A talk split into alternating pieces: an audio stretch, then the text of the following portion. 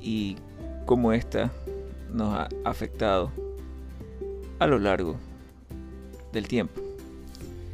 En su breve historia, ya que no tiene mucho tiempo consolidándose como el mayor y, por así decirlo, único sistema imperante en la región. Bueno, sin más, vamos a empezar. La democracia en Latinoamérica surge debido a la influencia europea y norteamericana. De dos acontecimientos que fueron transcurriendo a lo largo del siglo XVIII y XIX, como lo fueron la Revolución Francesa y antes de aquello la independencia de los Estados Unidos de América. Cabe resaltar que estas dos eh, ocasiones se miran como el nacimiento de la democracia moderna, tal y como la conocemos. Pero la cuna de la democracia, en teoría y en apariencia, se halla en la antigua Grecia. No obstante, hay que comentar que en la antigua Grecia los personajes que la componían formaban parte de una élite que no era precisamente la más democrática que digamos. Vamos a ponernos en contexto y entendamos que hace 2300 años, 2500 años, 2200 años en Grecia había una suerte de organización citadina, pero no tenía obviamente la organización actual. Por otro lado, en aquella época, solamente los varones con propiedades, los señores con dinero, con recursos, con esclavos, podían acceder a la representatividad ciudadana. En aquella ocasión, las polis, como se le nombraba en griego a las ciudades, formaban pequeñas sociedades con los patriarcas y los jerarcas de aquellas tierras. Se reducía el número debido a que los varones que poseían tierra no eran muchos.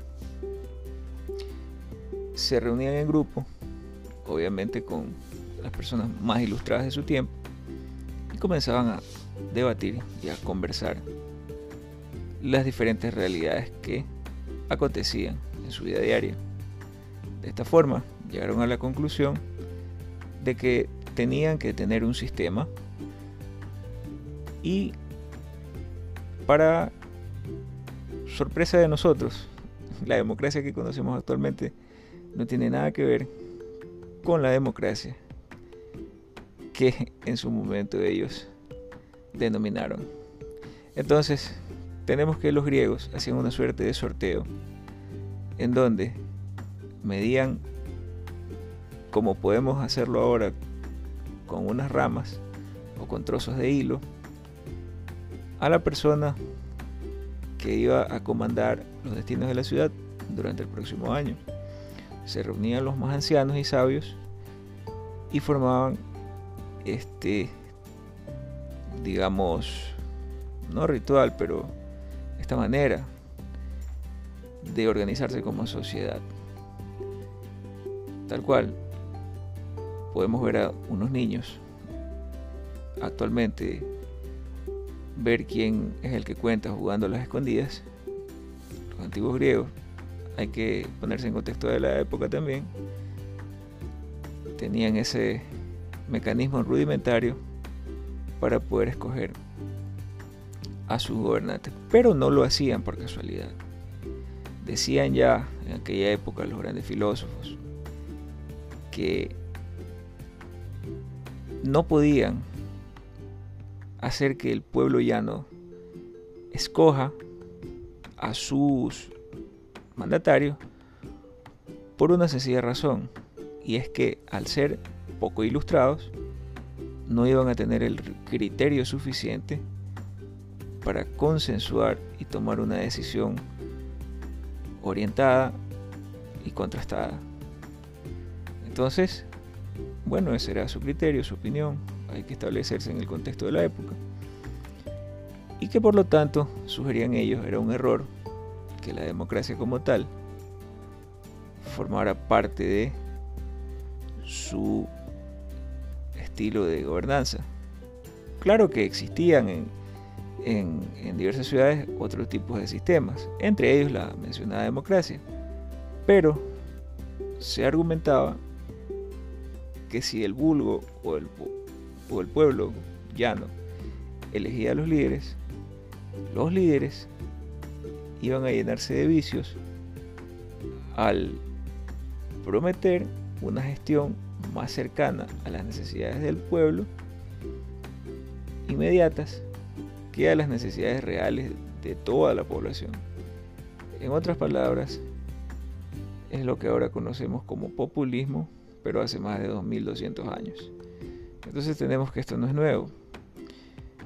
Y los filósofos de la antigua Grecia, de Atenas, pensaban que la democracia como tal, participativa, y popular iba a corroer los principios de su civilización.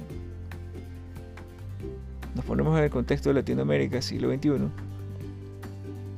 y debido a esa historia podemos entender muchas dinámicas que surgen en nuestra tierra, como la corrupción, como los males ya sabidos y para nada gratos de recordar. Así las cosas, ¿no? Tenemos que en Europa se iba gestando, saltamos a la sociedad media, es decir, a la Edad Media. Esa sociedad iba gestando, como ya decía, un sistema feudal, hereditario, en donde los grandes reinos se dividían y con el paso del tiempo los espacios de tierra se fueron haciendo cada, vez más pequeños. Entonces se idearon una solución. La gran solución fue dividir los terrenos hasta un determinado porcentaje y que todo lo herede el primer hijo varón. Así, esta situación solucionaba las disputas de la herencia y también solucionaba el tema de tierras y su división. No obstante, iban a existir luchas intestinas entre los nobles herederos sin tierra que pretendían reclamar un terruño que para ellos les correspondía por derecho. En fin, ese sistema duró toda la Edad Media hasta la mitad del siglo XVIII, en donde la Revolución Francesa de la mano de grandes pensadores que a lo mejor no, no estuvieron físicamente como Montesquieu, como Robespierre. No estuvieron, en algunos casos sí, pero su legado de enseñanza permitió que en Francia, entre otras cosas, se decapita el rey y así se consiguió libertad para el pueblo. Ahora, allí nace la democracia participativa en donde todos opinan y todos participan en la democracia. De allí sale la izquierda y la derecha y de allí salen muchas otras tendencias que conocemos en la política actual. Bueno, ¿Qué tiene que ver esto con Latinoamérica? Bastante, porque nosotros heredamos los sistemas políticos occidentales, europeos y norteamericanos. Llega 1800 y el continente se ve envuelto en, un caos debido a, entre otras cosas, el debilitamiento de la corona española digamos, ataque y la invasión de el, en ese entonces imperio francés a territorio español y portugués, el debilitamiento del el rey y por ende el alzamiento de las élites criollas que no querían pagar impuestos, como por ejemplo en Estados Unidos. Y posteriormente sucedió un fenómeno parecido en Latinoamérica. Y digo Latinoamérica porque la América sajona y anglo está del Río Grande para arriba. Pero bueno, para ir concluyendo el tema, ese es el origen de, de nuestro sistema democrático. Y en la actualidad, pues, como ya es de conocimiento público, nuestro continente se caracteriza por tener una política rancia, una política desorganizada, desunida y corrupta. Entonces, al carecer de varias facultades que le han permitido al primer mundo desarrollarse, nuestros países se ven imbuidos en una suerte de ciclo em, y de círculo vicioso, cuando en realidad debería ser el círculo más bien virtuoso, pero no lo es, ya que estos males, que son endémicos, son... No le quisiéramos tirar la, la culpa a los españoles porque salen que después acá tenemos la leyenda negra y, bueno, no, al menos no es mi caso. Pero hay una impronta así de, no sé, picardía, ¿sí? de querer sacar ventaja, de la ley del el más astuto es la, la que va a ganar. Pero en realidad nada de eso tiene mucho sentido en el siglo XXI. Y en las democracias actuales, yo creo que va a haber una gran manifestación popular espontánea desde las casas, de incredulidad, de falta de, participación en la vida activa política y finalmente van a cambiar las dinámicas en cuanto al electorado va a llegar un nuevo electorado, ya está aquí, ya arribó la generación Z.